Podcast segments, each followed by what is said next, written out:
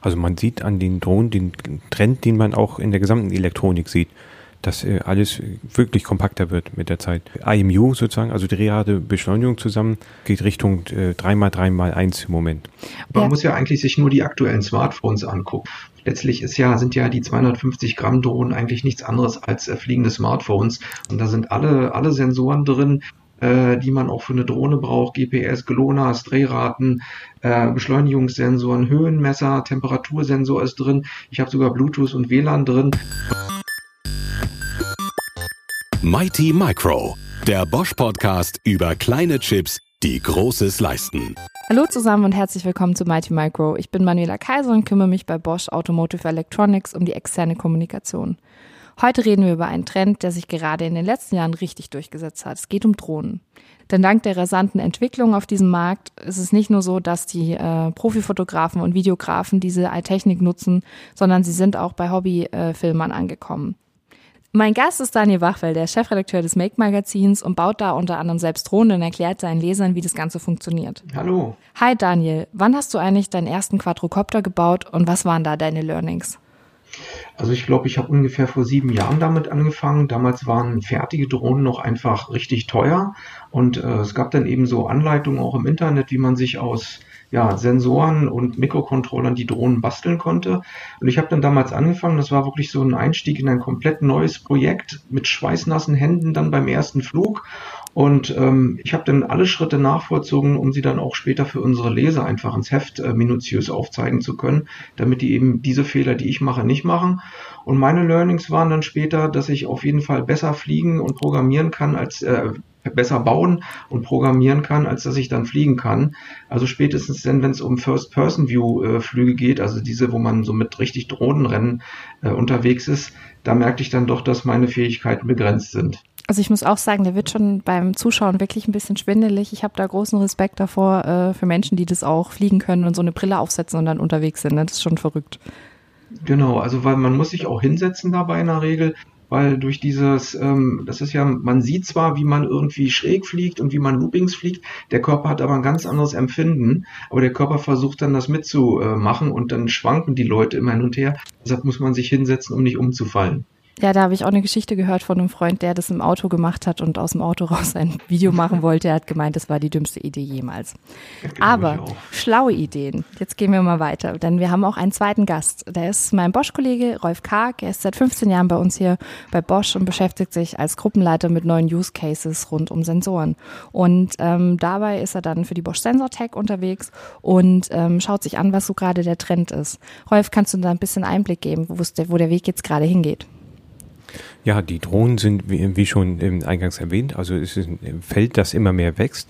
Es ist erschwinglich geworden, was das untere Preissegment angeht. Man kann sich die Dinger wirklich für, für wenig Geld selbst bauen. Man sieht aber auch im Profibereich, dass es Anwendungsfälle gibt, die mal angedacht wurden und die sich nach und nach materialisieren jetzt. Richtung äh, Gebäudeüberwachung, Filmindustrie natürlich sehr stark. Äh, Paketauslieferung ist noch ein bisschen äh, in der Frühphase, aber man kann von ausgehen, dass das vielleicht auch ein, eines Tages kommen wird bis hin dahingehend, dass man eben schon äh, Menschen mit Drohnen äh, transportieren kann und es auch da interessante Projekte gibt. Also es ist schon verrückt, wenn man sich es auch anschaut. Ich meine, Daniel, du hast erzählt, vor sieben Jahren waren die Drohnen noch sehr, sehr teuer und äh, es war auch noch nicht so verbreitet. Eigentlich, wenn man so mal schaut, würdet ihr mir da zustimmen, dass so die letzten zwei Jahre gerade so richtig losging auf dem Drohnenmarkt? Würde ich schon zustimmen. Also auch die gerade die kleinen Drohnen, auch die Sensorik, die mittlerweile drin ist. Also man kann die Drohnen ja quasi wie fliegende Roboter benutzen. Äh, die haben also eine Hinderniserkennung, die haben Dutzende Sensoren, die können in der Luft stehen bleiben. Das ist schon sehr erstaunlich und ähm, auch von den sehr, sehr leistungsfähigen Geräten sinken die Preise immer mehr auf teilweise unter 500 Euro. Also das ist jetzt mittlerweile ein Massenmarkt der allerdings ein bisschen durch, durch gesetzliche Richtlinien begrenzt wird, aber da kommen wir, glaube ich, später nochmal zu. Ja, also das ist auf jeden Fall was, wo ich auch gerne mit euch reden würde, weil es natürlich auch der Punkt ist, einerseits ähm, die 249 Gramm Drohne, sage ich jetzt mal. Ne? Das ist ja ein, ein genau. Highlight gewesen des letzten Jahres. Und ähm, die Frage, die ich mir dabei gestellt habe, weil du es gerade schon meintest, in Sachen ähm, die Drohne bleibt stehen, also das Hovering, da kann uns bestimmt Rolf gut erklären, was da genau passiert, beziehungsweise was Sensoren dafür machen, dass Drohnen in der Luft einfach stehen bleiben und stabil unterwegs sind. Oh, das sind eine ganze Reihe Sensoren. Also zunächst mal braucht man diesen Drehrad und einen Beschleunigungssensor, damit das Ding überhaupt fliegt sozusagen, damit sich das stabilisiert. Und äh, dieses Hovering selbst ähm, gibt es verschiedene Prinzipien, mit denen man das äh, machen kann. Das meiste sind so ähm, Ultraschallsensoren nach unten zum Beispiel, die, die, die den Abstand zum, zum Boden detektieren. Größere Drohnen haben sogar GPS-Sachen und normalerweise nutzt man Kameras oder so optische Sensoren, die mit einer geringen Auflösung zum Beispiel den, die, sich, sich den Boden angucken und dann stationär wissen, wo sie, wo sie stehen und da auch stehen bleiben können. Also eine Funktion, die ich persönlich immer sehr spannend finde, ähm, mein Mann besitzt auch eine Drohne und ich durfte schon öfters dabei sein, wenn er sie ausgeflogen hat. Und ähm, diese Follow-Funktion, also dass man quasi einfach ein Zeichen gibt, irgendwie zum Beispiel mit seinen Armen sich bewegt in einer gewissen Funktion, die Kamera erkennt es und dann ähm, funktioniert es, dass sie einfach hinterherfliegt und Aufnahmen macht. Das finde ich auch sehr spannend. Was man möglicherweise auch zunehmend sieht, ist, das ist aber, glaube ich, noch ein Frühtrend im, im Moment, dass Computer Vision sozusagen Eingang findet in diese ganzen Drohnenthematiken. Drohnen bisher waren ja eine Kamera und das kann man sich auch vorstellen, dass man zunehmend äh, Rechenleistung auf der Drohne hat, so dass man mit den mit den ähm, Kamerabildern, äh, dass man da noch mal ganz anders drauf reagieren kann. Also zum Beispiel auch Gesten erkennen oder oder sowas. Also wenn ich kurz ergänzen darf, also es gibt schon Drohnen, die äh, mit Gestenerkennung von außen steuerbar sind, gerade eben die Drohnen, die einem auch folgen können. Dann kann ich stehen bleiben und kann dann durch bestimmte Gesten der Drohne neue Befehle geben, ohne dass ich jetzt eine Fernbedienung brauche. Und ähm, DJI ist ja so ein ganz großer Hersteller mittlerweile, also im Massenmarkt. Ja. Ähm, und die bieten eben auch richtig äh, Robotik-Frameworks an, um die Drohnen programmieren zu können, wo es gerade eben auch Computer Vision geht und so weiter. Weil natürlich die, die Möglichkeiten, die man gerade durch, durch fliegende Roboter dann hat, sind natürlich immens. Also um sie dann auch nicht nur für, ähm, ja, im, im, sag ich mal, im Casual-Markt einzusetzen, eben dem Endanwender beim Joggen zu folgen, sondern um zum Beispiel auch aus der Luft bestimmte Dinge zu erkennen, sei es zum Beispiel in der Landwirtschaft und wie Tiere zu erkennen, äh, wenn der Bauer irgendwie das, Meld, das Feld vorher mähen will, dass er einfach mit der Drohne rüberfliegt der Rehkitze, die vielleicht vorher rausgucken soll? Oder äh, gibt es irgendwie Felder, äh, wo ich bestimmte Stellen bewässern muss? Also da passiert gerade ganz viel. Das sind dann aber allerdings etwas teurere Drohnen, die dann eben nicht mehr so äh, in dem Bereich unter 1000 Euro verfügbar sind. Sind die Drohnen da dann deutlich größer oder ist das dann auch so eine sehr kompakte 250, 500 Gramm Drohne? Also die sind, soweit ich die Drohnen kenne, sind sie etwas größer. Also so eine 250 Gramm Drohne hat ja auch das Problem, dass sie einfach ein sehr kleines Akku hat ja. ähm, und eben auch nur eine, eine eingeschränkte Kamera, die ja eingeschränkt nach unten schwenken kann. Ich brauche aber für eben Überwachung von Landwirtschaft brauche ich schon äh, längere Flugzeiten bis zu einer Stunde. Und dann habe ich natürlich Quadrocopter, die eben zum Beispiel nicht nur vier Rotoren haben, sondern die acht Rotoren haben, teilweise sogar 16 Rotoren haben und dann eben auch bis zu äh, über fünf Kilo tragen können. Und die haben dann eben schon dicke, fette äh, Akkus auch dabei, um eben länger fliegen zu können. Weil mit so einer 250 Gramm Drohne bin ich vielleicht 15 Minuten oben. Da kann ich so ein Feld gar nicht abfliegen. Das stimmt, das ist ja gerade vor allen Dingen für große Agrarfelder sehr relevant. Und dann zum Beispiel auch, wenn man sich jetzt überlegt, dass man die Saat ausbringen kann und ähnliches. Das ist ja auch ein Thema. Das jetzt dann nach genau. und nach kommt. Das passt auch zu deinem Paketbeispiel, Rolf, ne? Also, dass da immer mehr jetzt in die Richtung auch geht. Naja, wobei das Thema der, der Last, die man, die man trägt, ist, ist noch ein ganz besonderes Thema dabei. Ne? Und wir haben uns äh, stark jetzt äh, dieses Wachstum vor allem im, im Konsumerbereich der Drohnen angeguckt. Wenn man in diesen Professional-Bereich geht, dann muss man auch bei der Sensorik natürlich anderes berücksichtigen, was so Zuverlässigkeit angeht und solche Themen. Also die, die Baustelle wird etwas anders im Grunde genommen. Und was ist da jetzt anders im Vergleich? Anders ist zum Beispiel also äh, eine, eine Drohne, die, äh, sagen wir mal, wenn sie runterfällt, einem äh, wirklich wehtun kann, ähm, ist so etwas, muss man ähnlich behandeln natürlich wie ein Airbag-System in einem Auto oder so ähnlich. Das heißt, man muss sich Gedanken machen um Redundanzen in, in der Technik. Also sinnvollerweise guckt man nicht nur auf einen Sensor, sondern hat mehrere Sensoren, muss Fehlerfälle sich, sich durchüberlegen die ganze Entwicklung einer solchen Drohne ist, ist etwas ganz anderes als das, was man so aus dem, aus dem Makerspace kennt. Was ist denn, wenn bei einem Casual, wenn da einer der vier Rotoren äh, ausfällt, dann fällt er runter. Bei einer 16-rotorigen Drohne, die bleibt stehen. Ne? Wie geht's da weiter? Das, was man schon sieht, speziell auch wenn man äh, Richtung der Drohnen guckt, wo eben Leute drin transportiert werden, ist, dass man eine äh, ähnlich hohe Zuverlässigkeit haben muss, wie eben an normalerweise auch an Fluggeräte. Und ähm, das heißt, die Systeme müssen entsprechend redundant ausgearbeitet werden.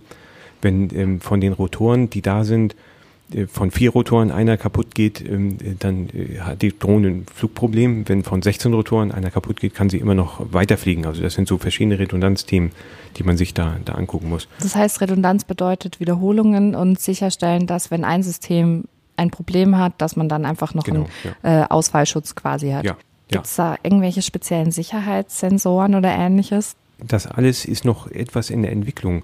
Die Drohnen müssen sich heute auch lateral immer mehr umgucken. Sie müssen immer mehr Ahnung haben, wo sie eigentlich sich zurzeit befinden. Und ähm, was die äh, kleineren Drohnen schon haben, sind auch Sensoren, die ähm, Hindernisse erkennen und um sowas herumfliegen können oder, oder stehen bleiben können oder sowas. Und wenn ihr da was entwickelt, was sind so die Fragestellungen, die ihr euch darstellt? Also wir bleiben bei uns ähm, bei der Drehrad- und, und Beschleunigungssensorik im Konsumergeschäft. Also ähm, die Sensoren, die wir im Konsumergeschäft machen, sind typischerweise anders als das, was Bosch auch im Automotive-Umfeld macht. Ähm, nicht für sicherheitsrelevante Anwendung designt sozusagen, also entwickelt worden, das heißt, hier muss man im System Redundanz schaffen. Das geht nicht auf, auf Sensorebene. Also auf jeden Fall. Das ist ja auch ein Feld, was einfach äh, sehr viel, äh, also gerade so Robotikdrohnen, die sehr viel Zeit sparen können, die sehr viel Logistikprobleme lösen können. Ähm, aber wo wir gerade bei dem äh, Paket äh, liefern sind, also ich, da ist ja nicht nur, dass ich äh, die, die Drohne an sich redundant ausgelegt sein muss, um nicht vom Himmel zu fallen. Äh, sie muss ja auch autonom fliegen. Und wir sehen gerade, dass autonomes, autonome Autos schon große Probleme haben, sich durch durchzusetzen. Deshalb wäre ich bei diesen Paketlieferungen mit Drohnen wäre ich immer sehr, sehr vorsichtig. Die Versuche, die man bisher alle gesehen hat, ich glaube, ähm, man hat zu Hallig-Hoge, hat man mal, also zu dieser Insel da an der Nordsee, hat man mal Pakete geflogen, dann hat man in Berg, Berchtesgaden hat man Versuche gemacht. Das waren aber alles äh, von ja, Co-Piloten noch unterstützte Systeme, die überwacht wurden in dem Moment, wo ich wirklich auf autonome Systeme setze, brauche ich noch viel, viel mehr Rechenleistung und richtig äh, Luftüberwachungssysteme. Und von daher, glaube ich, sind wir von dem äh, Paketlieferungsszenarien noch sehr, sehr weit entfernt. Man sieht es jetzt auch schon im Consumer-Bereich, dass ja da auch die Diskussion ist, wie, wo dürfen Drohnen überhaupt fliegen, wie sind die rechtlichen Bestimmungen. Das hat sich ja auch in den letzten ein, zwei Jahren wirklich erst so nach und nach mehr kristallisiert und geklärt in Sachen Gesetzgebung. Ähm, aber ich bin da auf jeden Fall sehr gespannt, wo es dann hingeht. Ja, zumal auch. Also was Zulassungsthematik angeht und so etwas, da ist noch einiges äh, zu machen. Wird sicher noch einige Jahre dauern, bis das sich so groß verbreitet. Ich würde sagen, wir machen einen kurzen Break mit dem Thema und äh, testen euer Wissen. Denn Mighty Micro ist auch ein Podcast mit einem Quiz. Mighty Micro, das Quiz. Hier misst sich eine Expertin oder ein Experte von Bosch mit einem Influencer aus der Tech-Branche. Alle Fragen drehen sich um Themen aus der Halbleiterwelt. Die Antworten geben beide Gäste ohne Zeitdruck. Kein First Come, First Serve. Wer richtig antwortet, bekommt den Punkt.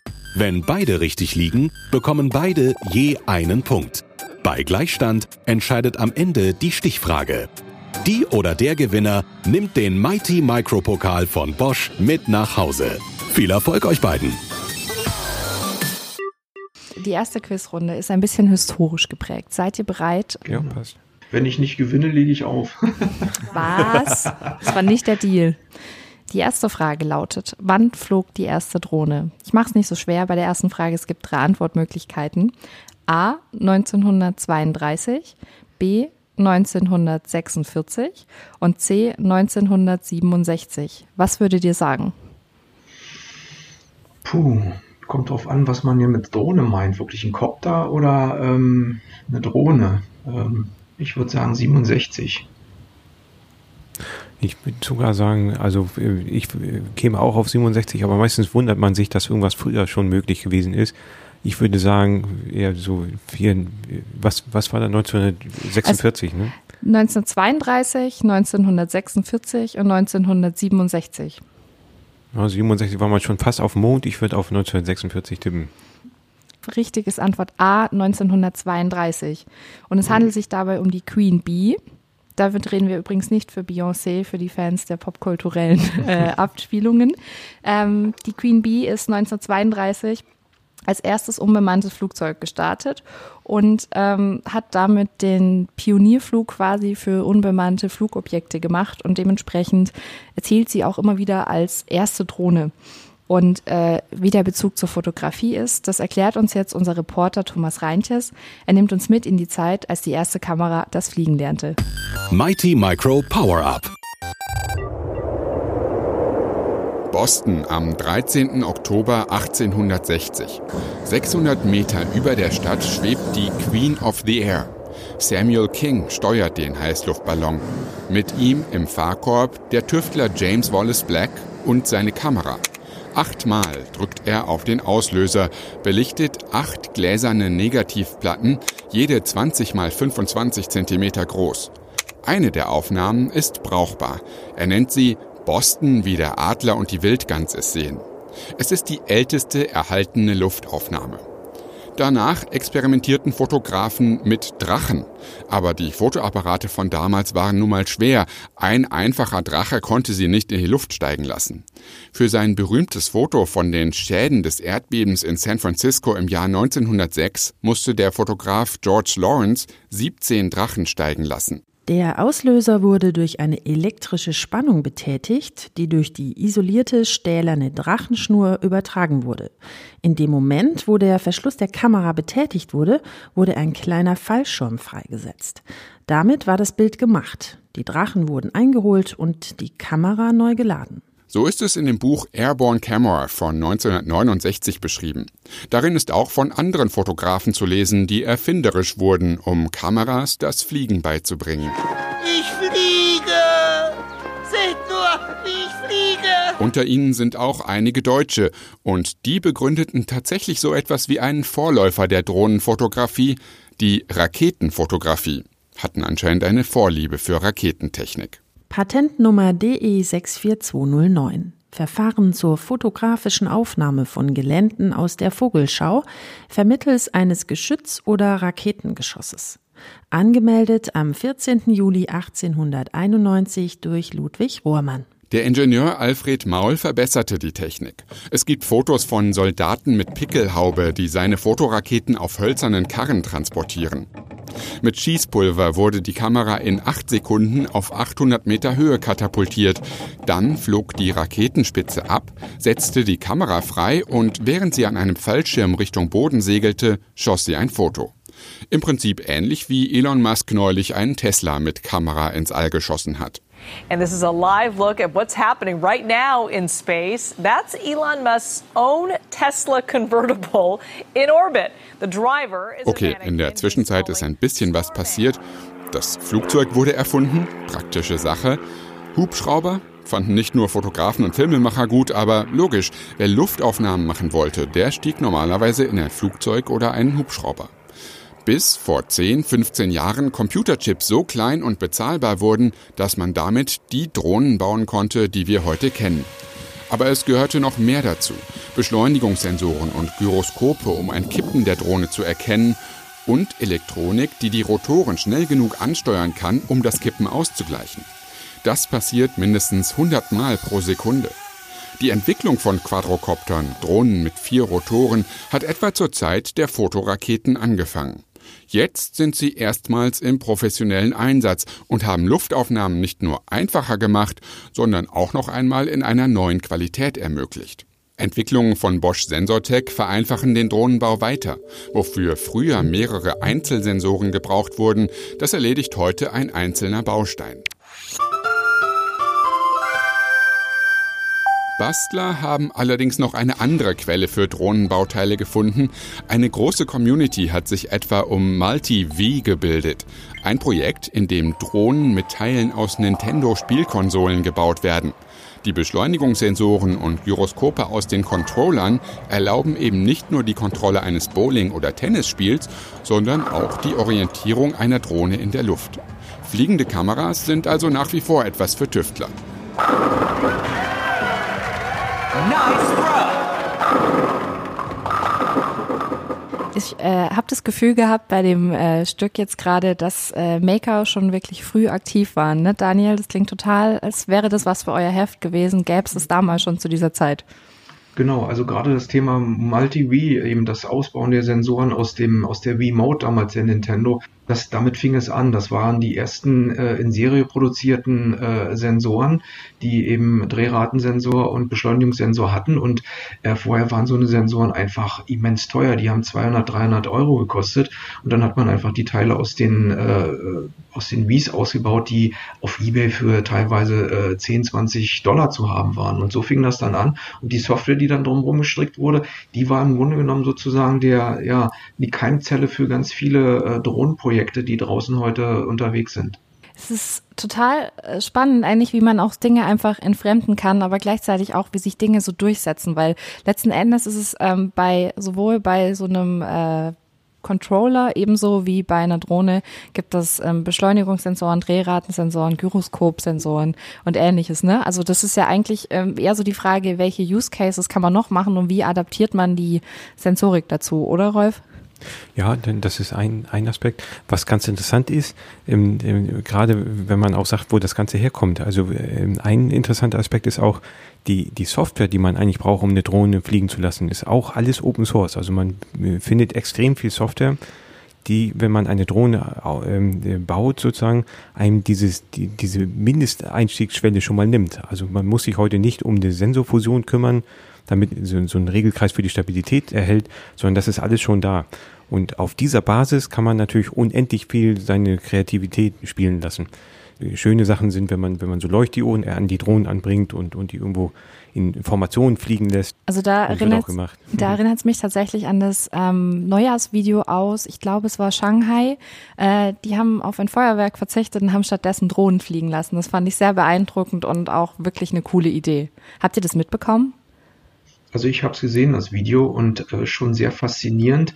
Die ersten, die das, glaube ich, auch gemacht haben, waren die ETH Zürich in der Schweiz. Die haben ganz viel äh, Forschungsarbeit mit so fliegenden Drohnen geleistet. Und ich glaube, Intel hat das dann irgendwann auch vor ein paar Jahren schon mal adaptiert und jetzt da eben äh, in China. Also das ist genau das, worauf es hinausläuft. Fliegende Roboter, die eben äh, sozusagen ja orchestriert verschiedene Aufgaben übernehmen können. Und da kann man sich natürlich viele andere spannende Dinge noch überlegen, dass demnächst vielleicht dann Drohnen Drohnen auch, keine Ahnung, Netze aufspannen, Häuser bauen, äh, Glühlampen in Straßenlaternen auswechseln oder was auch immer. Das heißt, äh, in Zukunft wird es über uns fleißig summen. Genau. Kann von kommen, ja. ich ich habe mich im Vorfeld mit ähm, einem Freund unterhalten, der da auch sehr fleißig ist und selbst seine Drohnen schon gebaut hat, schon vor Jahren und damit seine ersten Urlaubsvideos gemacht hat und da auch mit Do-it-yourself im Zweifel, wenn was nicht funktioniert hat, äh, Haushaltsgegenstände umfunktioniert hat, um Stützen zu haben und ähnliches. Und er sagt, er baut selber gerne noch immer Drohnen und lässt sie auch fliegen und macht das sehr professionell, aber es nervt ihn schon ein bisschen, dass einfach immer mehr Menschen sich jetzt einfach durch dieses ähm, breite äh, Spektrum an Drohnen, die es jetzt günstig gibt, unterwegs sind und nicht so verantwortungsbewusst damit umgehen und dass es weniger Spaß macht. Habt ihr den Eindruck auch, dass es jetzt immer mehr zunimmt? Also ich habe eigentlich eher den gegenteiligen Effekt. Äh, so wie ich es beobachte, nimmt es eigentlich eher ab. Aber das liegt daran, weil eine Zeit lang äh, eben sehr viele Drohnen unterwegs waren, so vor drei, vier Jahren gab es eben viele von diesen Problemen, dass eben Drohnen irgendwelche Leute gefilmt haben, über Wohngebieten aufgetaucht sind. Äh, man hört auch immer wieder davon, dass sie in der Nähe von Flughäfen auftauchen, sodass jetzt die ganze Bevölkerung stark sensibilisiert ist äh, bei diesem Thema. Und sobald jemand irgendwo eine Drohne äh, steigen lässt, kommen die Leute an und sagen, sie dürfen das nicht. Also ich habe schon mit mehreren Profifotografen gesprochen, äh, die das wirklich professionell betreiben, die auch Erlaubnisse haben dafür. Und trotzdem gibt es immer wieder äh, Leute, die die Polizei rufen, sie dürfen das nicht. Und das verleidet dann selbst den Profis mittlerweile so ein bisschen äh, ja, eigentlich den Beruf und den Hobby-Drohnenpiloten dann den Spaß am Fliegen.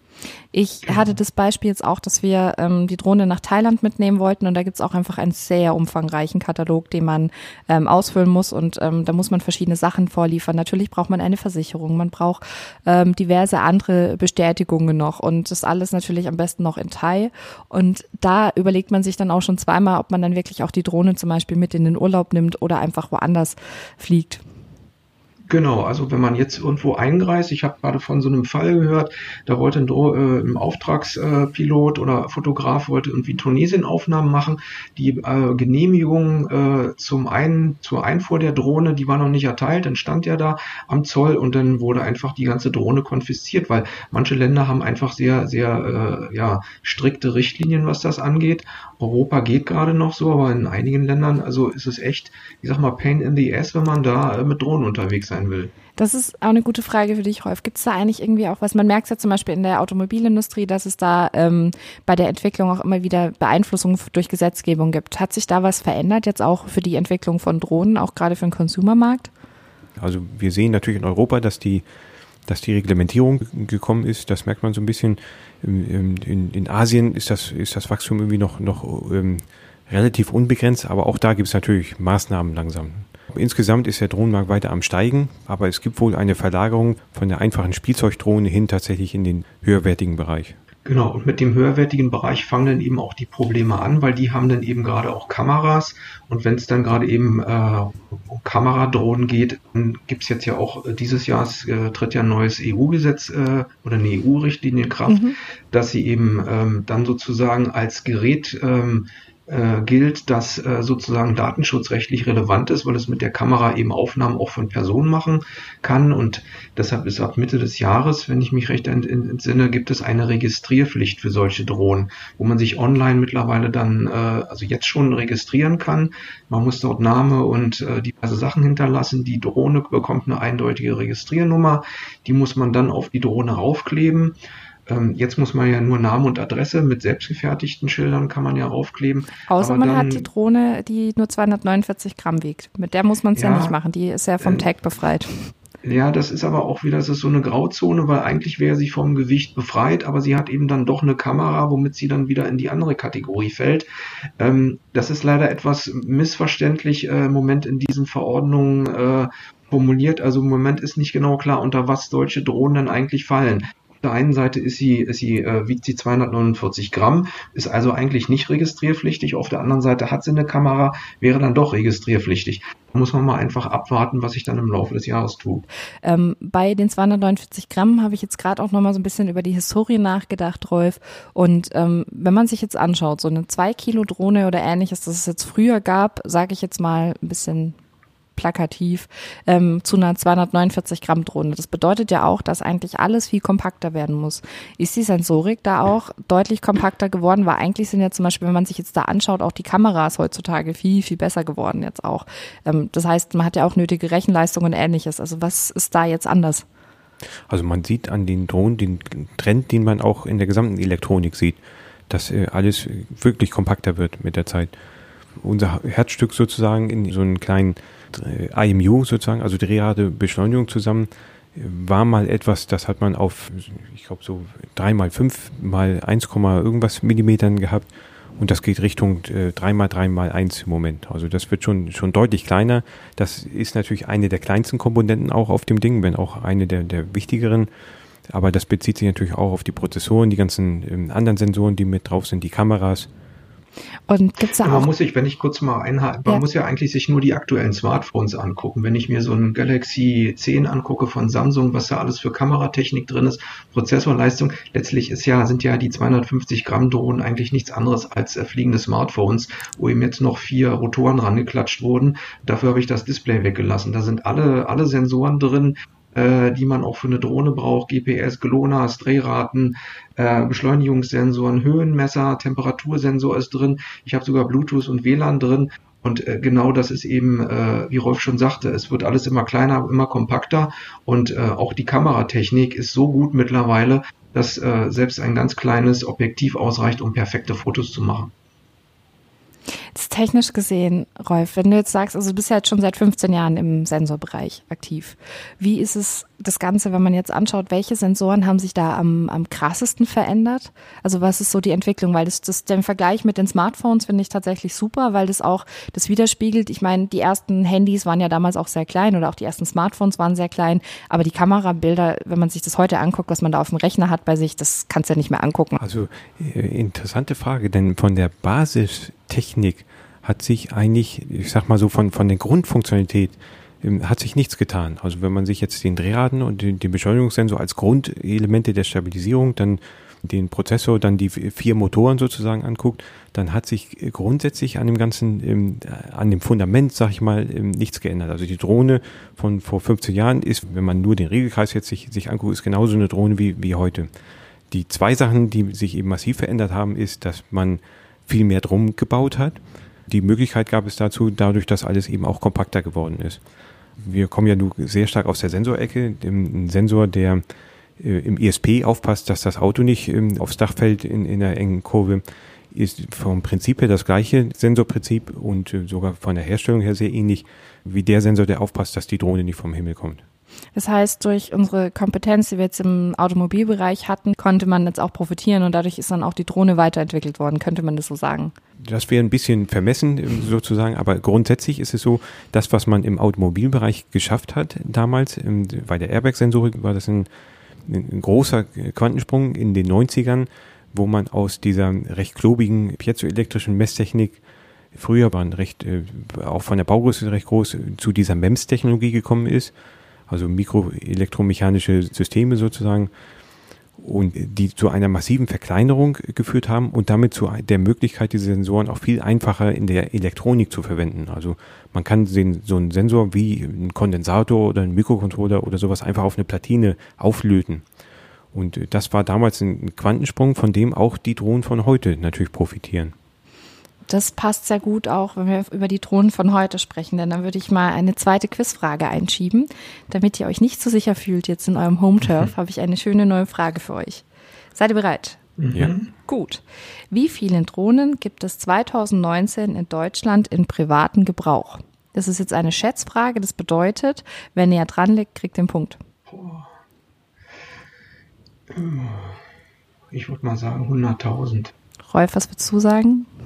Ich würde sagen, also bei, bei 40 äh, Millionen Haushalten, wenn man sich so umguckt, äh, ja, dieselbe Zahl kann ich ja sehen. Nein. Nee, aber ich denke mal, vielleicht sind es sogar 150.000. Ja. Okay, ihr werdet überrascht sein. 455.000 Drohnen sind es in Deutschland im privaten Haushalt im letzten Jahr gewesen. Das heißt, oh. Rolf, du kriegst den Punkt, weil du hochgegangen bist und etwas näher dran warst. Es ist doch äh, weiter verbreitet als gedacht. Also das spiegelt auch so ein bisschen unsere Diskussion von eben ganz arg wieder. Hättet ihr aber nicht gedacht, ne, diese Megazahl dann doch. Nee, das ist ganz schön das viel schon, ja. ja. Aber dann hast du, Rolf, den ersten Punkt heute erreicht. Herzlichen Glückwunsch dazu. Und du hast ja gerade eben auch was gesagt mit dem Thema Auflöten und ähm, einfach, dass man da einfach selbst zum Beispiel basteln kann. Da würde ich jetzt gerne noch mal kurz auf dich eingehen, Daniel. Ihr macht mhm. beim Make Magazin ja auch regelmäßig das Maker Festival. Pass passiert da eigentlich so? Beschäftigt ihr euch da auch mit Drohnen und äh, welche Trends gibt's da? Also es hat ein bisschen abgenommen in letzter Zeit, äh, das Drohnenthema, weil ähm, das Drohnen bauen, selber bauen, ist, lohnt sich gar nicht mehr, äh, wenn es darum geht, Kameradrohnen zu bauen, weil einfach die äh, kommerziellen sind so gut, da kommt man preislich gar nicht mehr ran. Wir haben aber ab und zu immer wieder äh, Leute, die bei uns äh, dann in Hannover im Außenbereich dann Drohnenrennen veranstalten. Da kann man eben sehen, wie, wie echt die Cracks fliegen, wie die mit FPV-Kameras dann durch Hindernisse fliegen. Äh, man kann sich natürlich dann andere ja, Vorstellungen anschauen mit, mit Drohnen. Und ähm, der Selbstbau ist eben nur bei den, äh, bei den Rennen wirklich noch ganz, äh, ganz an erster Stelle. Also eher für die Liebhaber für die Liebhaber, beziehungsweise da, wo es auch um wirklich das letzte Quäntchen an Leistung geht.